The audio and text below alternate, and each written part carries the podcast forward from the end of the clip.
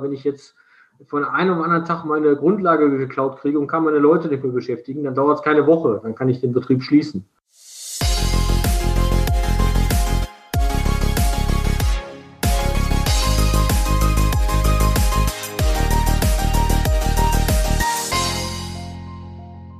Herr Evers, wir sind mitten in der Corona-Pandemie, sind im zweiten Lockdown und äh, Sie sind als Unternehmer auf die Idee gekommen, anderen Unternehmern zu helfen. Wie kommt man in so einer Krisensituation, in der man doch wahrscheinlich am ehesten erstmal an sich selber denkt, darauf, anderen zu helfen? Ja, wie gesagt, also ich, ich, uns geht es ja eigentlich gut. Das heißt, wir haben zwar auch unsere Einbußen gehabt in der Corona-Zeit im Privatbereich, sage ich mal, aber wir sind für den öffentlichen Bereich zuständig. Das heißt, im Endeffekt haben wir die Leute an der Arbeit gehabt und äh, haben auch jetzt äh, nicht so viel Einbußen gehabt. Und ich sage mal so, ich kann nicht daraus hinaus, meine Frau und ich gehen gerne essen, wir sind gerne in der Stadt, äh, äh wir haben gerne das Etablissement und haben gesagt, wie können wir den Leuten dann sagen, im Prinzip, die, wir wollen ja nachher die Stadt wieder geöffnet haben, ja, und äh, viele sind dann an der Existenzminimum. Ich kann es nachvollziehen als Unternehmer, wenn ich jetzt von einem auf anderen Tag meine Grundlage geklaut kriege und kann meine Leute nicht mehr beschäftigen, dann dauert es keine Woche, dann kann ich den Betrieb schließen. Und das war halt so der Grundgedanke, wie kann man jetzt da so schnell als möglich helfen. Ja. Sie sind jetzt schon seit einigen Wochen dran. Äh, können Sie schon sagen, was da am meisten fehlt? Also neben natürlich äh, dem Geld als solches, ähm, weil Sie ja auch nicht nur Spendenaufrufe machen. Sie machen nicht nur den Aufruf, geht da einkaufen, ähm, sondern sie organisieren ja auch, ähm, ja, wie soll ich sagen, ideelle Unterstützung, hands-on äh, Material beispielsweise. Was fehlt da? Also den Leuten fehlt meistens aber auch die, die Motivation. Die haben vom ersten Lockdown schon ge, äh, gelitten. Das heißt, ein Telefonat mit den Leuten zu führen an sich ist schon äh, für die Leute auch helfend, weil die wissen, sie sind nicht alleine. Ja, Sie müssen sich vorstellen, Sie stehen als Einzelne alleine und auf einmal äh, äh, haben Sie gar keinen Rückhalt mehr, weder von, von, von den Kunden, wie auch immer. Und äh, die Motivation ist, spielt eine ganz große Rolle. Da hat die Frau Mankertz ja auch so schön gesagt, äh, ich bin jetzt glücklich, dass jemand mal an mich gedacht hat und dass ich jetzt wieder weitermachen kann. Ich werde gebraucht. Das ist den Leuten auch ganz wichtig. Wäre jetzt die andere Frage von der anderen Seite her. Sie haben ja begonnen damit, äh, einen Aufruf an Unternehmer ähm, zu starten, die in der Zeitung stand so schön, wobei ich den Begriff nicht schön finde, Profiteuren, also die in der Krise nicht so sehr gelitten haben, mit dem Aufruf, ähm, helft doch mal denen, die es eben nicht so gut haben. Ähm, wie ist da mittlerweile der Stand? Ich habe gehört, 20 Briefe sollen raus sein. Ähm, wie ist da die Resonanz von den Unternehmenden, die ähm, ja aufgefordert sind, Mensch, helft doch mal mit zu unterstützen? Also die Resonanz ist sehr gut. Das heißt, ich habe ja bei mir in der Baubranche diese Kontakte, die ich pflege, wo ich auch sage, teilweise auch äh, Absagen bekommen habe, nicht weil äh, sie nicht wollten, weil die schon anderweitig bei sich in der Umgebung unterwegs sind und auch schon Spenden führen. Ich habe einen äh, aus dem Ruhrgebiet, der unterstützt seinen Fußballverein jetzt äh, tatkräftig. Äh, aber wie gesagt, ich habe aber auch Zusagen von Baustoffhändlern, von, von, von äh, Gaswasserinstallateuren, die dann sagen, okay, wir spenden auch einen Teil und wir stehen dahinter. Wir würden auch Fahrzeuge zur Verfügung stellen, damit die, die Lieferanten, sage ich mal, einfach ihr Essen noch ausliefern können oder in, in welcher Form auch immer. Das ist aber, ich sag mal, jeder Unternehmer muss uns ja dann auch sagen, was er braucht. Ne? Da muss man auch hinterfragen und auch manchmal eine Idee geben.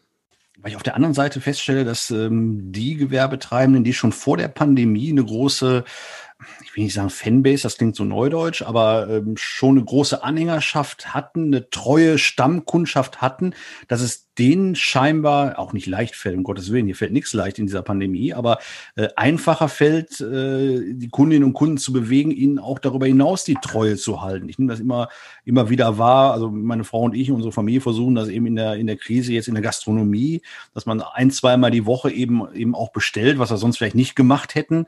Ähm, aber dass es uns da leichter fällt mit äh, bei denen, wo man auch schon vor der Krise einen Kontakt zu haben. Haben das da vielleicht dann auch der ein oder andere Einzelhändler vorher schon besser gemacht als andere, sich diese da Fanbase waren, aufzubauen? Da waren Einzelhändler, die im ersten Lockdown auch gelernt haben, wo ich auch äh, angefragt habe, können wir euch helfen, die direkt gesagt haben, ich habe mich schon so gut aufgestellt mit meinen Kunden, äh, wo ich gesagt habe, äh, im ersten Lockdown schreibt mich online an oder wie auch immer. Aber äh, ich sag mal, als Unternehmer, es gibt auch Unternehmer, die, die, die lehnen die Hilfe auch ab und sagen, ich komme da alleine durch. Das hat auch einen gewissen Stolz, den man auch äh, als Unternehmer hat und dann sagen, ich will jetzt nicht jede Hilfe haben oder wie auch immer. Gibt es auch. Aber die, die sich natürlich vor aufgestellt haben und zwischen der Pandemie äh, sag ich mal, sich äh, hingestellt haben und gesagt, was können wir tun, damit es das, das nächste Mal nicht ereilt, denen geht es natürlich jetzt besser, klar. Ne, hat sich ja jeder, aber ich sag mal so, es wurde ja auch von der Politik nicht so kommuniziert, dass es äh, im Endeffekt in diesem Herbst so schlimm wird, wie es jetzt dargestellt wurde. Wurde ja immer kommuniziert, wir haben einen Lockdown, wir ziehen da durch, wir schieben die ersten Hilfen durch und so manch einer hat sich darauf verlassen. Wobei ich da jetzt mal aus dem Nähkästchen plaudernd, äh, wir sind in Düsseldorf natürlich nur Opposition, äh, sind dann natürlich auch immer kritisch, wie es eine Opposition sein muss. Aber zunehmend merke ich eben auch, dass es schwerfällt, äh, irgendwelche Vorhersagen auf die Zukunft zu machen. Und auch wenn ich kein Fan des Ministerpräsidenten bin tatsächlich, hat er doch gestern was gesagt, was ich ähm, ja nur unterstützen kann, dass man aktuell wirklich nur auf Sicht fahren kann und immer wieder überrascht wird, auch von Neuem. Nehmen wir nun mal die Mutation, von der vor vier Wochen noch überhaupt niemand gesprochen hat und wo jetzt alle möglichen Menschen äh, Sorgen haben, dass das noch mal schlimmer macht, äh, die Situation noch mal wieder verschärft. Ähm, ich kann auf der einen Seite dann auch den Wunsch verstehen, dass man eine Perspektive haben will, aber die zu formulieren fällt, glaube ich, äh, immer schwieriger.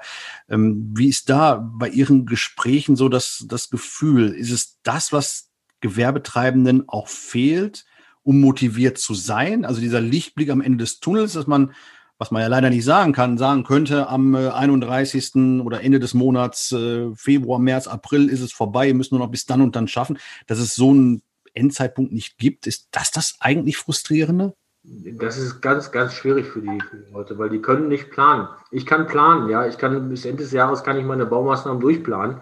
Äh, außer man sagt mir jetzt, man hat einen Lockdown oder wir oder wir, wir würden, müssen jetzt auch die Arbeit einstellen. Aber ich kann planen. Und wenn äh, die, die Baumaßnahme läuft ja nicht weg. Der Einzelne hat das Problem, die Kunden, die können ja nicht wiederkommen. Also der, der, das Geld ist weg. Ja, meine Maßnahme bleibt liegen. Wenn ich saniere, äh, das Gebäude steht nächstes Jahr auch noch und wird weiter saniert. Ja, also das, das Geld kann ich akquirieren. Und wenn ich mehr Personal einstelle oder wie auch immer, das kann der Einzelhändler nicht. Der kann jetzt nicht seinen Laden vergrößern und sagen, so jetzt verkaufe ich die doppelte Menge. Und das ist das, was die Leute auch stört. Sie haben halt keine Perspektive. Die Politik gibt sie nicht vor. Ich respektiere die Politik auch. Keiner kann da jetzt gerade sehen, was passiert, wie kommt es. Das ist ganz, ganz schwierig. Ich ziehe auch den Hut vor denjenigen, die gerade an der Macht sind, sage ich mal, und die sagen, okay, wie müssen wir reagieren, obwohl man ein oder andere auch ein bisschen besser machen könnte, aber wir sitzen ja alle nicht drin. Wir sitzen ja in der Haut nicht drin. Wir wissen nicht, welche Hintergrund, welches Hintergrundwissen da äh, äh formuliert wird. Darum wünsche ich mir aber auch, und das höre ich auch von vielen Unternehmern, Warum werden die Leute nicht weiter aufgeklärt? Was wird beschlossen? Warum wird es beschlossen? Und aus welchen Gründen? Einfach mal diese Aufklärung an den Unternehmer, damit der Unternehmer auch eine Perspektive hat. Wenn dieses mutierte Virus da unterwegs ist, dass man sagt, okay, wie viel äh, äh, Mutationen haben wir? Was haben wir zu erwarten? Weil die Wissenschaftler beschäftigen sich damit. Nur wir hören natürlich keine Aussagen, man hört immer nur einzelne Aussagen. Und das, finde ich, muss von der Politik kommen, dass sie sagen, das ist der Weg und den gehen wir jetzt. Und das kommt nicht. Und das sagen auch viele Unternehmer. Ja, absolut nachvollziehbar. Ich äh, muss mich da immer dran erinnern an einen Satz, glaube ich, des damaligen Innenministers de Maizière, der mal gesagt hat, Teile äh, meiner Antwort könnten Sie verunsichern. Ähm, das scheint mir immer so genauso zu sein. Ne? Wir wollen nicht zu viel sagen, weil es könnte Sie verunsichern, aber es führt natürlich dazu, Herr Evers, äh, gebe ich Ihnen recht, zu einer Unzufriedenheit und zu dem Nichtwissen, ja, was, was läuft jetzt hier gerade und warum läuft es vor allen Dingen. Kommen wir aber nochmal zurück auf die Hilfe, die Sie organisieren, die Sie auch ehrenamtlich an, äh, organisieren. Da wird gleich nochmal die Frage sein, äh, wie geht das überhaupt weiter? Das wird ja immer größer scheinbar, wenn man das so verfolgt. Ähm, aktuell war, und haben Sie gerade auch schon angesprochen, das Bonbonparadies in, äh, in, in Xanten Thema. Was sind aktuell weitere Beispiele, wo Sie zusammen mit anderen Unternehmerinnen und Unternehmern helfen können hier in der Region? Also wir sind ja schon auf dem Wege, in unserem Verein zu gründen am 2.2. Also wir werden okay. diesen online gründen, um auch dann äh, Spendenquittungen auszustellen, wo wiederum auch, äh, ich sag mal, größere Summen zusammenkommen könnten, womit wir dann helfen. Was ganz schwierig oder was sich schwierig gestaltet ist, wenn man dann die Hilfenden sucht. Äh, man muss natürlich auch genau gucken, wie kann man unterstützen. Ich will ja nicht durch die Gegend laufen und will Geld verteilen. Das ist, äh, glaube ich, das Schlechteste, was wir tun können. Ja, wir hatten jetzt eine Anfrage von einem Fitnessstudio. Da ist schwierig jetzt da, wie soll man denen helfen? Ne? Man kann denen eigentlich gar nicht helfen, außer mit Geld. Ja? ja. Aber eigentlich sollte Ziel sein, dass wir denen das Geld überreichen und beziehungsweise dann auch Materialien kaufen und spenden, um zu sagen, okay, damit äh, äh, treiben wir irgendwas an, eine Produktion oder wie auch immer, damit die Leute auch nicht auf ihre, ich sag mal, auf ihrer Sommerkollektion sitzen bleiben oder Winterkollektion oder wie auch immer, dass das ausgeliefert werden kann. Und da muss man schon ganz knallhart sondieren und sagen, okay, Ich hatte auch Anfragen von einem äh, E-Bike-Center, wo ich dann direkt gesagt habe, ich glaube, das ist jetzt saisonbedingt, ja, und ich glaube, das ist jetzt, mhm. ich sag mal, du kannst das online ganz gut vertreiben. Du brauchst keine Hilfen von uns. Da ja. muss man auch ganz klar sagen, das muss geprüft werden. Deswegen, wir haben uns da, wir sind jetzt, glaube ich, acht oder neun Mitglieder in dem Verein, den wir gründen werden, um dass das auch dementsprechend geprüft wird, damit wir da auch auf den richtigen Weg gehen.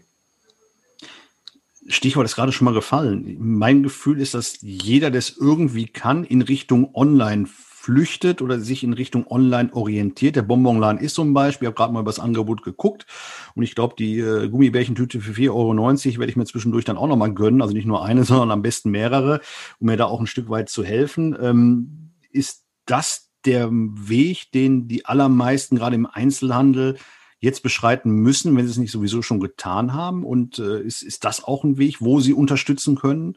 Vielleicht auch mit ihren Mitstreitern? Wir können in dem Weg auch unterstützen. Das heißt, alleine durch äh, meine Erfahrung als Unternehmer, wir sind ja auch online aktiv, wir, wir haben Werbung online, wir haben Messen gefahren mit unserem Unternehmen. Das heißt, wir könnten rein theoretisch auch da mit unserem Backup-Wissen äh, das den Leuten weitergeben, dass der Einzelhändler sich umstellen muss. Das muss jedem Einzelhändler bewusst sein. Dem es nicht bewusst ist, so hart gesagt, der gehört dann halt nicht mehr auf den Markt, weil jeder muss sich mehrere Standbeine aufbauen und sagen, okay, wir setzen, stellen uns so hin, dass wir online sowie auch in der Stadt leben können. Und äh, das Ziel des Aktionsbündes ist es ja, ein Aktionsbündnis zu schaffen, was wiederum sich gegenseitig hilft. Weil ich sag mal so, in, in fünf Jahren geht es der Baubranche schlecht, ja, dem Einzelhandel geht es gut. Äh, dann wäre natürlich schön, wenn es umgekehrt läuft. Ja? Wenn der Einzelhandel dann, ich sag mal, mit Sanierung in den Läden oder wie auch immer, dann sagt, okay, wir unterstützen unsere Unternehmen am Niederrhein, die dann uns äh, äh unterstützt haben. Das ist eigentlich der große, äh, das große Ziel dahinter. Das heißt, wie geht es jetzt weiter? Sie haben es gerade gesagt, 2. Februar wird die Vereinsgründung sein, ganz wichtig, äh, um gemeinnützig zu werden, um auch Spendenquittungen ausstellen zu können. Ähm, sind da auch äh, Externe noch aufgefordert oder eingeladen, dazu zu tun äh, oder dazu zu kommen, mitzugründen? Ist ja online, also insofern auch äh, Corona-konform möglich. Ähm, wie geht's da weiter? Wer kann da noch mitmachen und wie geht's vor allen Dingen als Verein weiter? Also ich habe ja im Prinzip mir auch die Fahne geschrieben, dass ich auch alle meine Kontakte sind auch angeschrieben worden, sich bei dem Verein zu beteiligen. Das heißt, da sind große Baustoffhändler, da sind große Firmen, die sich mit beteiligen. Ich habe natürlich jetzt auch, ich sag mal, eine etwas größere Firma, das ist die Bauchemie aus Bottrop, sage ich einfach mal, die sich da auch mit beteiligen möchte, die dann sagen, okay, das ist ein tolles Ding, das ist ein Netzwerk.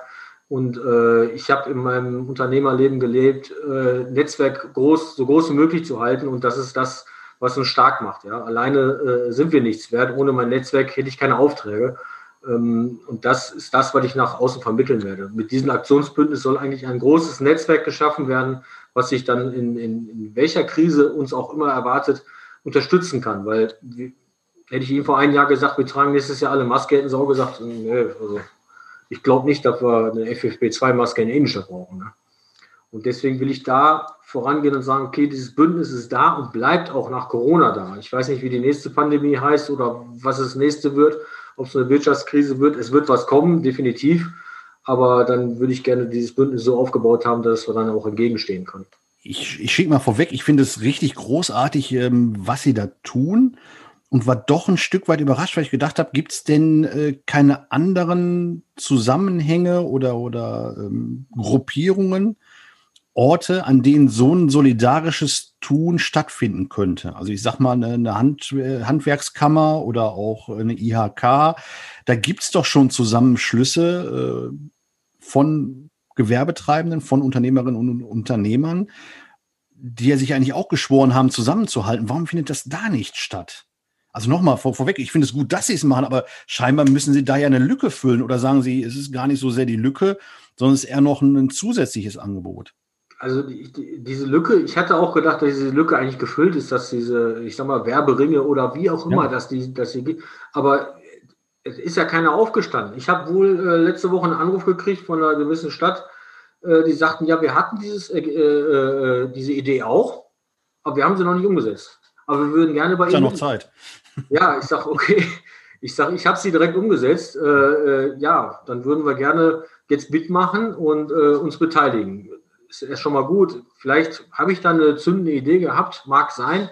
Ich bin froh, dass ich es gemacht habe, dass ich gesagt habe, okay, wir gehen jetzt den Weg, wir gehen den durch und äh, ich sage mal so, wenn ich was anpacke, dann lasse ich es auch nicht liegen. Ja, also mein Unternehmen äh, läuft vernünftig, das kommt nicht, weil man, ich sage mal immer so schön in Fachjargon auf der Tanne pennt, sondern weil man macht. ja, und das ist das, was äh, in der Politik gerade fehlt. Die sollen einfach mal machen und nicht warten auf äh, irgendwelche Hintergründe etc. Machen ist das Motto. Das verfolge ich mein ganzes Leben schon. Ich bin selber 25 Jahre ehrenamtlich tätig bei der Feuerwehr. Ähm, also ich habe das eigentlich in die, in die Wiege gelegt gekriegt einfach mal machen. Das würde ich jetzt am Schluss unseres Gesprächs auch nochmal für mich mitnehmen als Landtagsabgeordneter. Nicht immer nur quatschen in der Politik, sondern einfach auch machen. Herr Evers, vielen Dank für Ihre Hemdsärmlichkeit und für Ihr Machen und nicht warten auf äh, besser Wetter oder auf Sonnenschein oder auf äh, jemand anders, der es tut, sondern dass Sie es machen und äh, gerne auch nochmal die Aufforderung an, an, alle Hörerinnen und Hörer.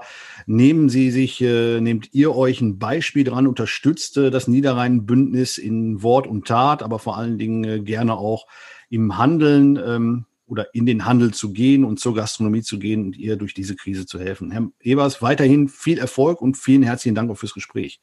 Dankeschön. War ein sehr nettes Gespräch.